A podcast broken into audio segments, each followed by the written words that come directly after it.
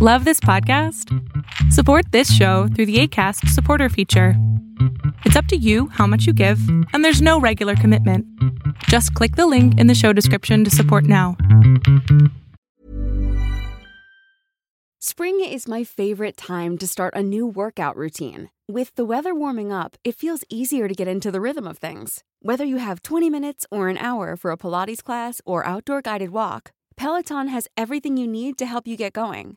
Get a head start on summer with Peloton at onepeloton.com. When you're ready to pop the question, the last thing you want to do is second guess the ring. At Bluenile.com, you can design a one of a kind ring with the ease and convenience of shopping online. Choose your diamond and setting. When you find the one, you'll get it delivered right to your door. Go to Bluenile.com and use promo code LISTEN to get $50 off your purchase of $500 or more. That's code LISTEN at Bluenile.com for $50 off your purchase. Bluenile.com code LISTEN.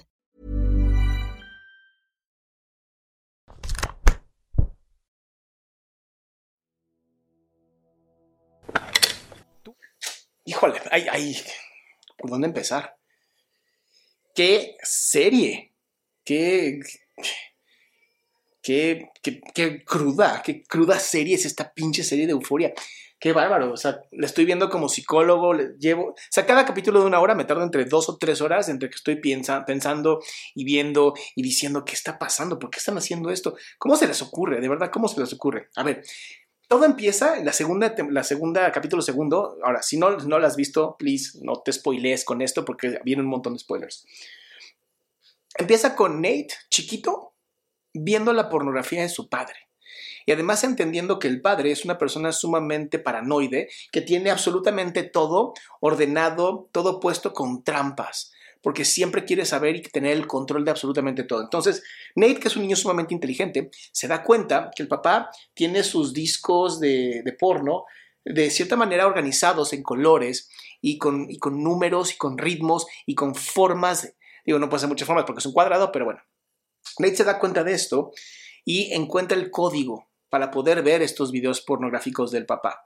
Entonces, lo que este güey encuentra, o Nate más bien encuentra, es que al papá le encantan los, los eh, al principio como hombres afeminados o hombres que parecen niños, mucho más jóvenes de lo que son. Y conforme va avanzando los videos porno del papá, se va dando cuenta que empieza a gustarle a las chicas trans. O sea, eh, bueno, al principio parece que son transvestis, ¿no? Hombres que se visten de mujeres, hasta que llega al punto de ya niñas trans o bueno, sí, mujeres trans. Eh, justamente esto eh, hace que te des cuenta por qué Nate es como es, por qué es tan controlador, por qué es tan calculador con ciertas cosas. Y nos da también cierta idea de cómo es el papá o cómo era el papá con él y la razón por la cual Nate es como es. Hay otra escena en donde Nate escucha, Nate chiquito escucha que el papá va a llegar a la casa, entonces pone todo en su lugar de una manera sumamente obsesiva y se va a acostar rápido a la cama. El papá llega, se acuesta a la cama y tú dirías, ching, el papá ya se dio cuenta, ¿no? No, todo lo contrario. El papá le dice, tú eres mi orgullo, tú eres lo que más amo en esta vida, eres el hombre más perfecto, pero ten algo muy claro. Como eres tan genial, como eres tan maravilloso, la gente va a querer destruirte. Lo que hace que Nate se convierta en este niño hipervigilante. Todo el tiempo tiene que estar vigilando que nadie se lo quiera chingar porque así ese tipo de, pensamiento paranoide es lo que afecta a los niños. Ahora, en algún momento hablan de la mamá, cómo la mamá termina siendo como una mujer que no vale nada, una mujer que nunca está presente, incluso nunca la ves presente a menos que sean las fotos familiares. Y el hermano mayor de Nate, eh, es como, siendo que es el primero, debería de ser como el más importante y no, parece que es una gran decepción para el padre. Entonces, toda su actitud se la pone, o toda la voluntad se la pone a Nate como hijo. Hay un punto donde dice, eh, te aconsejo que nunca te muestres débil, porque mientras más débil te muestres, más la gente va a querer joderte. O sea, imagínate un niño en la preadolescencia que está siendo abusado por ver pornografía además siendo abusado emocionalmente, no te puedes ver débil. O sea, como el machismo en su máximo esplendor, pero ocultando una, una homosexualidad bastante brutal. Siguiente escena, ves a este Nate haciendo muchísimo ejercicio a los 12 años, o sea que esto fue entre los 10 y 11 años.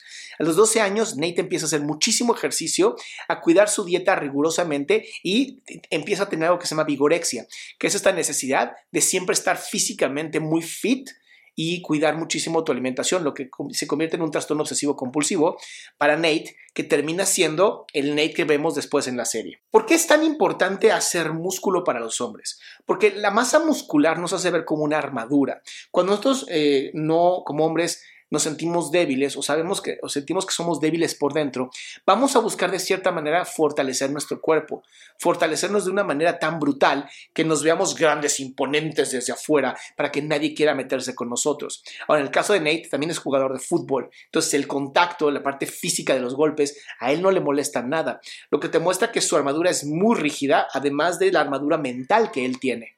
En otra escena, Runos habla de cómo Nate odia los, los vestidores de hombres, porque los hombres están como muy, muy libres, siempre mostrando el pene por todas partes, caminando, platicando, dándose golpes en las nalgas. Y para él siempre es como que lo mantuvo, mantén siempre la vista en alto, mantén siempre la vista a la gente, nunca hacia los, a los, los genitales de los hombres. ¿Por qué? Porque claramente aquí estamos viendo que Nate tiene un problema. Nate, al haber sido abusado, al encontrar esta pornografía del padre que simplemente, pues ahí estaba, ¿sabes? Para que se pudiera ver, cosa que no debería estar en una casa, pero bueno, ¿no? Pues los niños siempre son muy inteligentes. El padre pues deja esto ahí, aunque con su código y lo que quieras, Nate logró mm, dominar este proceso, ¿sabes? Entonces, cuando dice Nate que por fin se fijan los genitales, se fijan todos los genitales. Como una manera de demostrarte esta obsesión que tiene y esta lucha que hay interna dentro de Nate de si es o no es una persona homosexual, que habría que entenderlo. Eh, no siempre el que te gusten los genitales masculinos te convierte en alguien homosexual. Hay personas que les gustan las mujeres trans que no han, terminado de operarse y esto no significa que son homosexuales, significa que son más bien eh, heteroflexibles de alguna manera. Eh, más temas de estos obviamente les recomiendo ver Psicología en la Intimidad, que es otro canal que tengo en donde hablamos de sexualidad.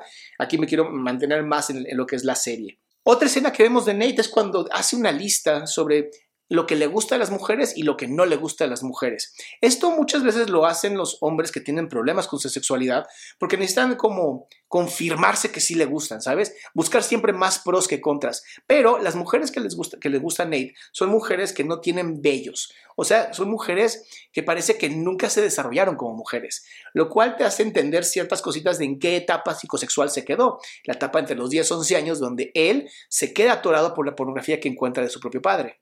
También algo muy interesante de Nate es que en lo que él dice es que odia a las mujeres que tienen vello o que se comportan como hombres, como una manera de rechazar la masculinidad. Además de eh, decir que su madre no sirve para nada, y esto también te muestra que la idea a lo mejor de mujeres adultas no es tan fan, sino mujeres jóvenes, mujeres que no parezcan que se han terminado de desarrollar como mujeres, puede ser que sea una manera también de, demostrar su dominio sobre la feminidad, sobre lo que él también quiere demostrar de él mismo. O sea, él trata de vencer su propia feminidad a través de vencer a las mujeres. En otra escena, Nate habla sobre cómo defiende a Maddie, cómo Maddie le encanta porque es esta mujer sin vello, esta mujer que además sí tiene como ciertos eh, indicios como de una niña grande y eh, cómo él fantasea constantemente en otros hombres que la miran o incluso hombres que la quieren violar y la atacan y entonces le encierran en la cajuela de su coche y entonces él, su héroe, le va y le dispara a uno de ellos. Estas fantasías eh, sociopáticas que, dan mucho miedo, más bien psicopáticas, porque Nate no, actúa por impulso, Nate actúa desde la inteligencia.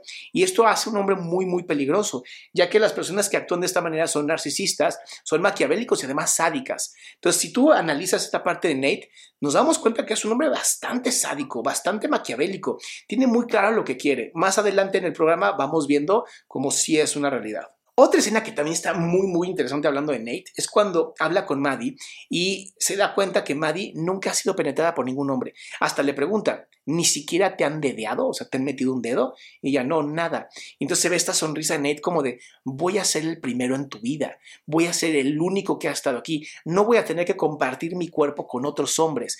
Lo cual también nos habla de una fobia, ¿sabes? ¿Por qué le daría miedo tener que compartir pues si otros hombres han estado o no estado con Maddie, ¿cuál es el problema? No es como que se quedan las, células, las mismas células en el cuerpo de una persona.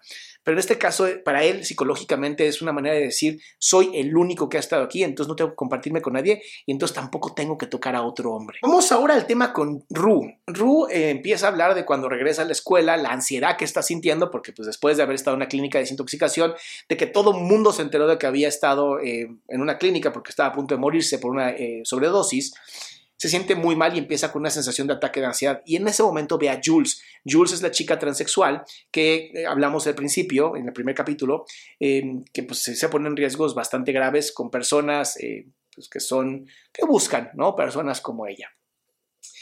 ¿Por qué se le reduce a Rue la ansiedad cuando ve a Jules? Es muy interesante esto, porque es una red de apoyo. Al ellas dos haber generado un tipo de vínculo, un vínculo bastante erótico y, femenino, ¿no? Como muy sororo, ¿no? Muy de, mujer a mujer, pero también muy de, de un amor como muy adolescente. En ese momento se reduce la ansiedad porque entra este estado de enamoramiento para Rue, lo que le da una sensación de seguridad y también le da una sensación de con ella no voy a tener los mismos problemas que tengo con otras personas porque ella también es rara como yo. Entonces, esto hace que no le dé el ataque de ansiedad y ahí es donde pasa la siguiente escena en donde eh, Ruth se acuerda cuando compartieron una droga Jules y ella. Y es bien interesante esta escena porque están, están teniendo esta como alucinación visual y además física en donde se sienten sumamente contentas. Pero a Ruth se le ve que está como, como mucho diamantina en el rostro, como si estuviera llorando. Y es una manera también de demostrar artísticamente que estas drogas lo que están haciendo es permitir a Ru sentir, permitir sacar todas sus emociones, permitirse vivir como ella no se permite vivir, sacando el llanto, el dolor, la tristeza, la alegría, la felicidad y todas estas emociones que cuestan mucho trabajo cuando constantemente te encuentras en estados de alerta como es la ansiedad. Acá hay una frase que me gustó mucho que dice, las drogas son muy, muy eh, geniales, ¿no? Por no decir cool. Las drogas son muy geniales hasta el punto donde dejan de serla. Y el problema es que esa línea es muy delgada. Y esto lo ves mucho en las personas con adicciones. La, persona con adicción, la persona que tiene una enfermedad como esta, es una persona que emocionalmente está mal. No significa que es una persona que sea una vaga y que simplemente lo único que quiera es perder el tiempo drogándose.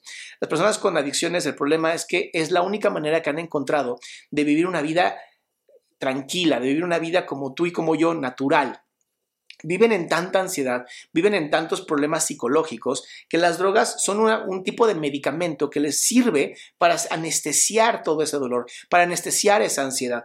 Entonces, claro que son peligrosas porque no son controladas, porque nunca son las mismas, a diferencia de los medicamentos. Entonces, cuando Rudy dice esto, me recordó mucho lo que yo trabajaba con mis pacientes con adicciones, que era este proceso, ¿sabes? De la droga me ayudaba mucho hasta que dejó de hacerlo.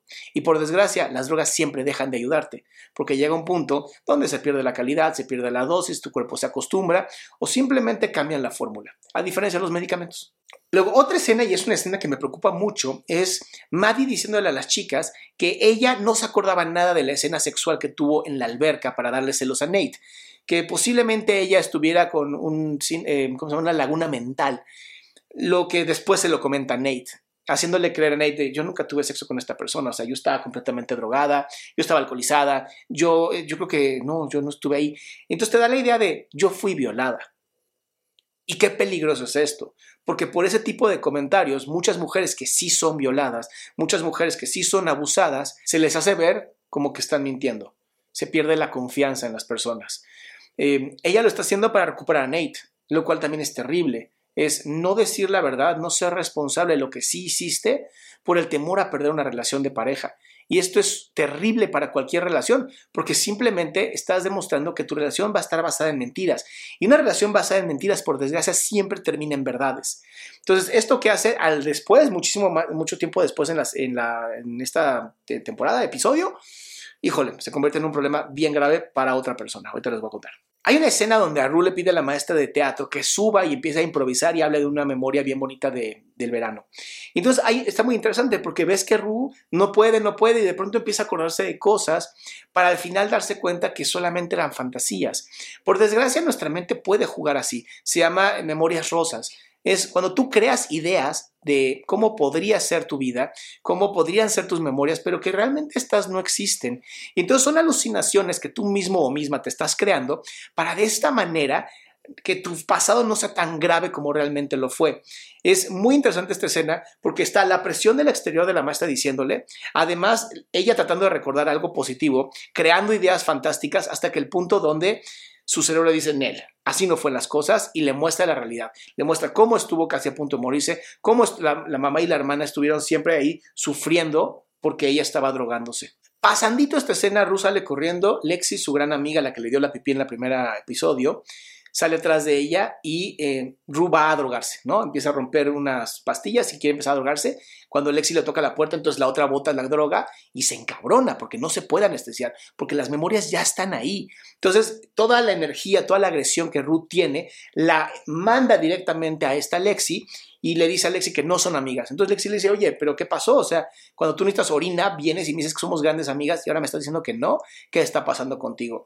Y esto pasa muy seguido. No sabemos dirigir nuestra violencia, no tenemos inteligencia emocional y siempre estamos afectando a las personas que realmente nos aman y que realmente están ahí para nosotros. Una escena con Nate que está muy interesante es cuando él empieza a seguir a este chico que tuvo relaciones sexuales con Maddie, su exnovia en ese momento.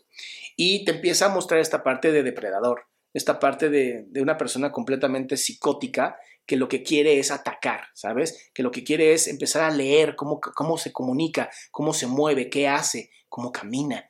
Empezar a, como un depredador, a buscar cada conducta y de ahí poder aprovecharse este chico. Después hay una escena donde ya ves a Rue en estas eh, juntas de NA, de Narcóticos Anónimos, donde la gente habla sobre las drogas, habla de lo, duro que ha sido, y ella va y le pide a un chico que se, se conoce como secretarios, que le firme sus hojas de que ha ido. El tipo le dice, pues es que no has venido. dice, bueno, pues seguro podemos hacer algo. Y dice, ¿cómo qué? Y él le dice, bueno, pues yo te la podría chupar. Y él le dice, en mi coche, y le dice, pinche enfermo, tengo 17 años. Entonces el tipo se da cuenta de la estupidez que acaba de hacer, le firma los, los horarios y Ru va a su casa bien contentota con la mamá, como buena manipuladora que es, porque los drogadictos son personas sumamente manipuladores, porque no necesitan hacer para poder seguir drogándose. Y la mamá queda sumamente contenta y hasta le dice, ay, no, amor, te amo, ¿no? Se vuelve a ganar el amor de la madre, porque la madre es una persona también bastante ingenua, porque la madre no quiere ver la realidad, porque es bien difícil ver la realidad. Uy, hay otra escena también buenísima y bien loca, donde Maddie le manda a Kat un video pornográfico y le dice, ¿no eres tú? Y es ella teniendo relaciones sexuales, pero nada más se ve de la parte de la espalda, o sea, no se ve si es Kat o no, pero se ve que es una chica obesa. Entonces Kat dice, no, para nada, no soy yo. Pero cuando Kat va a la escuela se da cuenta que todo mundo ha visto ese video. Y entonces ese momento tan fuerte, tan difícil para Kat, es un momento donde de pronto dice, ¿qué hago? Entonces va y habla con uno de los gemelos que son afroamericanos, no sé si te acuerdas de ellos, y le dice a uno de ellos, tú mandaste el video, tú lo grabaste. Y el otro, pues sí, pero no sé qué. Y dice, pues eso es pornografía infantil. Y dice, pues no, no, no, no es pornografía más te vale que hagas lo que yo te diga o voy directo a la policía. Y el otro bien valiente, haz lo que quieras, ¿no? Esta parte de la, de la adolescencia donde crees que eres omnipotente, que nadie te va a pasar. Y de pronto dice que perfecto y se va. Y otro dice, no, no, no, dime qué hacer. Y dice, lo vas a bajar, vas a decir que no soy yo. Y además, Kat se lo lleva de compras, o sea, lo está castigando de una manera brutal. Y está muy bien, porque ninguna persona tiene derecho a subir un video tuyo o a compartirlo. Así no es, así de sencillo. ¿Quieres ver pornografía? Está en internet. Lo que tú grabes privado no lo puedes pasar a nadie. Eso se llama respeto. Esos son valores. Si tú lo haces, en México por lo menos hay una ley que se llama la ley de Olimpia y te vas a la cárcel y me da gusto porque eso es violencia y es violencia sobre todo de género porque siempre es a la mujer a la que termina jodiendo. Uy, otra escena que también está buenísima es cuando el director llama a Kat y le dice, oye, hay un video corriendo de ti y ella le dice, ¿cómo sabe que soy yo? Dice, no, no, yo no lo vi. Dice, claro, no más porque la tipa del video está gorda, dice que soy yo. Eso es terrorismo de cuerpo. Y entonces el director se queda como todo estúpido, porque es un estúpido, porque para qué se pone a hacer cosas que no debería. No debería haber hablado con ella, debería hablar con los papás de Kat, ¿sabes? Si realmente te importa la vida de uno de tus alumnos, habla con sus padres. Al final son adolescentes. Entonces, bueno, el tipo queda como un idiota, Kat se sale con la suya y borrón y cuenta nueva. Al final así es la vida, ¿no? Las cosas pasan tan rápido y la gente se olvida de esas cosas. Nate invita a Maddie a salir. ¿no? Le dice, hey Maddie, ¿por qué no salimos tú y yo? No sé qué, ya sabes, todo acá macho, este, no macho mexicano, pero como todo macho, ¿no? Todo este, buena onda. Y él le dice, te odio. Y él le dice, ay, yo lo sé. ¿no? Pero es esta, esta conquista constante, esta relación súper tóxica de una persona completamente codependiente, pero que además busca destruir a su pareja, un poquito borderline, y Nate, una persona sumamente calculadora, narcisista. Entonces, esta relación solamente puede llamar a un desastre, así de sencillo. Luego empiezas a notas más adelante, ¿no? Cuando está Rue con esta Jules en las bicicletas, ¿no? Y así, ah, ja, Y oye, ¿cuándo te vengo para que vengas a mi casa y nos veamos todo esto? Se nota que hay esta relación como de adolescente erótica, este, homoerótica muy interesante.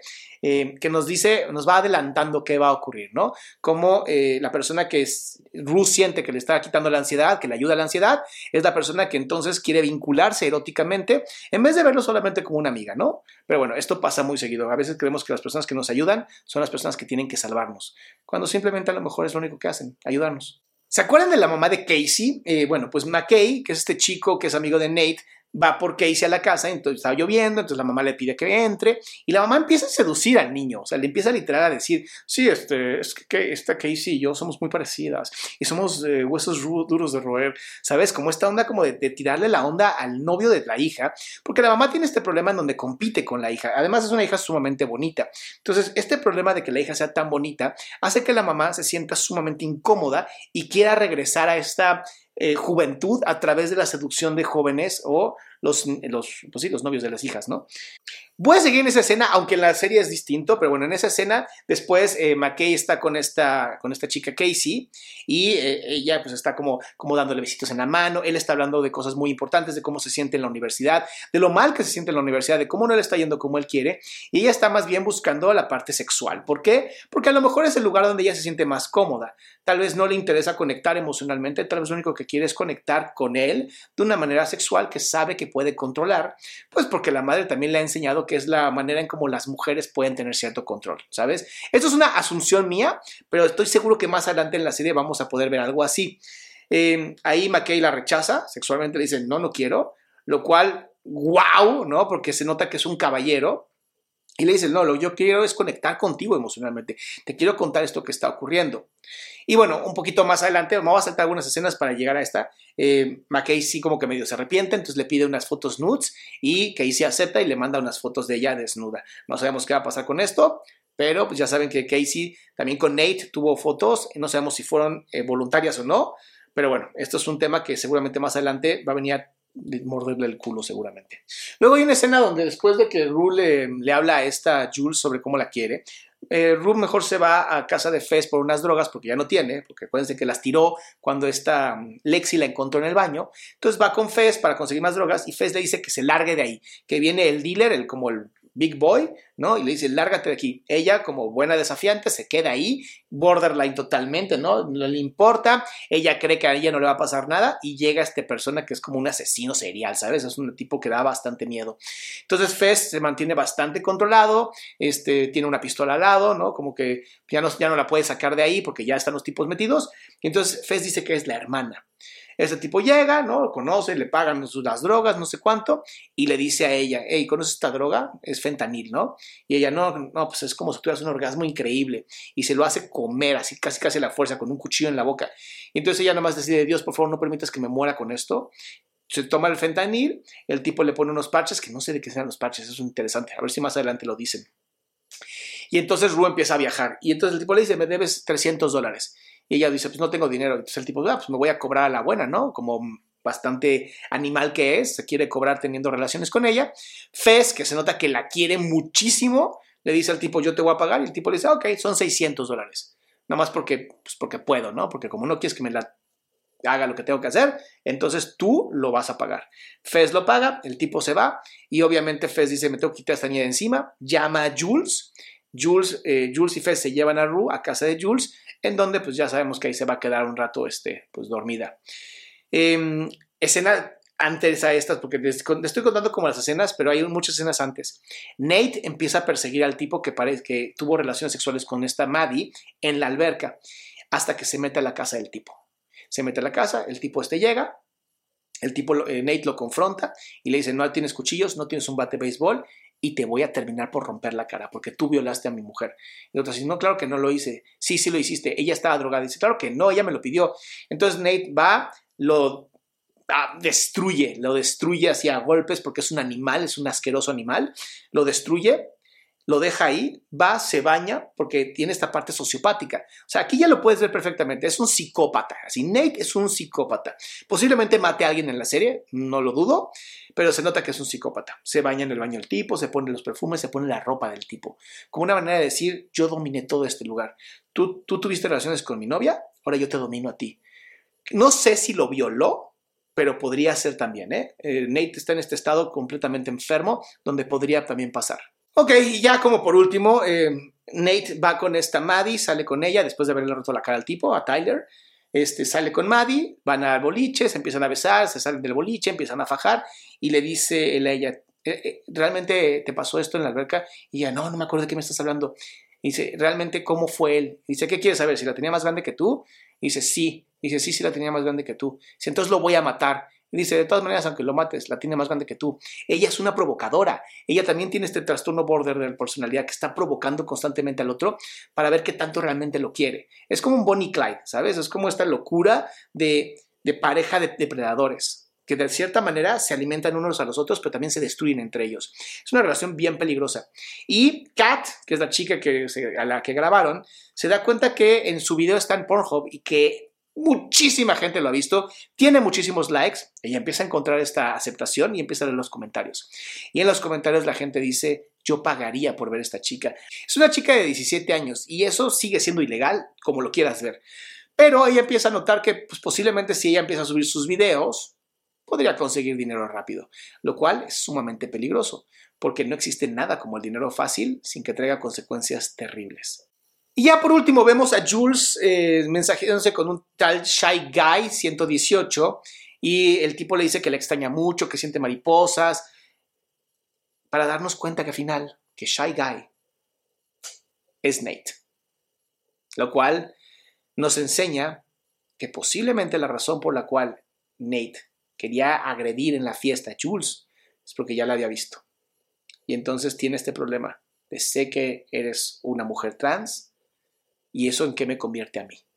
Este miedo que muchas personas ignorantes tienen de creer que eso automáticamente los convertirá en una persona homosexual, cuando no tiene nada que ver.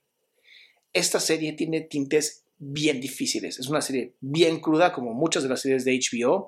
De verdad, recomiendo verla con mucha conciencia de lo que estás observando y entender que está narrando como muy abruptamente, muy grotescamente lo que, lo que se vive hoy en Estados Unidos y que qué les digo en nuestro país. Seguramente es mucho peor. Pero bueno, espero leer sus comentarios y voy a ver la tercera, el tercer capítulo para también narrárselos.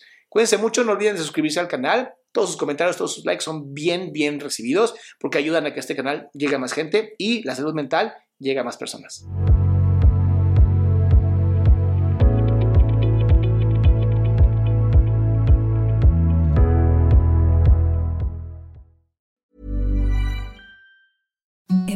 The softest sheets you've ever felt. Now imagine them getting even softer over time. That's what you'll feel with Bowl and Branch's organic cotton sheets. In a recent customer survey, 96% replied that Bowl and Branch sheets get softer with every wash. Start getting your best night's sleep in these sheets that get softer and softer for years to come. Try their sheets with a 30-night guarantee. Plus, get 15% off your first order at bowlandbranch.com. Code BUTTERY. Exclusions apply. See site for details. Hey, folks, I'm Mark Marin from the WTF Podcast, and this episode is brought to you by Kleenex Ultra Soft Tissues your ally to help tackle your allergy symptoms this season. I love the change of seasons, but nobody loves pollen and all those other things floating in the air that make you sneeze during this nice weather. Kleenex Ultra Soft tissues are hypoallergenic and allergist approved. So fight back against watery eyes and runny noses without worrying about irritating your skin. For this allergy season, grab Kleenex and face allergies head on.